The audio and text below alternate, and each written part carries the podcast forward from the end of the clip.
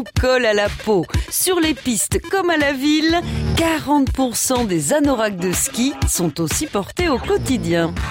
Un anorak. Alors qu'est-ce que c'est un anorak? C'est imperméable à la pluie C'est ça? Ah oui Mais j'ai un anorak de ski, ouais Mais alors je le mets jamais. 1950, l'année où les Esquimaux nous ont tenus au chaud. L'esquimau gelé, achou A éternué, achou L'esquimau gelé, achou Ne manquez pas d'idées, achou Il y a 8000 ans, des chasseurs de Sibérie colonisent l'Arctique grâce à un atout majeur. Ce sont des pros de la survie en milieu hostile. Pour survivre au froid du Grand Nord canadien, les Inuits portent des parkas en fourrure. Ça tient chaud, mais il leur faudrait un manteau imperméable pour le kayak et la pêche en mer. Ils récupèrent alors un autre matériau solide, léger et imperméable, des intestins de phoque.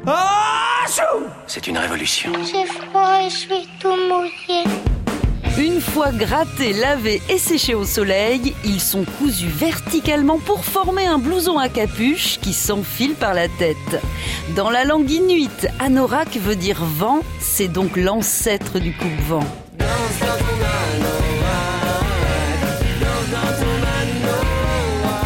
XVIIIe siècle, les Russes qui lorgnent sur l'Alaska partent à la rencontre des Inuits et rapportent en Europe des peaux de loutre et les fameux anoraks. Très pratique, le blouson esquimau est repris par les explorateurs du Grand Nord et se retrouve dès les années 50 sur le dos des tout premiers skieurs. Poules et anoraks ont le genre confortable et pratique qui assure au maximum l'aisance des mouvements. Pour les super frileux, il existe un anorak chauffant connecté à son smartphone. On peut même choisir la zone du corps à réchauffer et régler la température.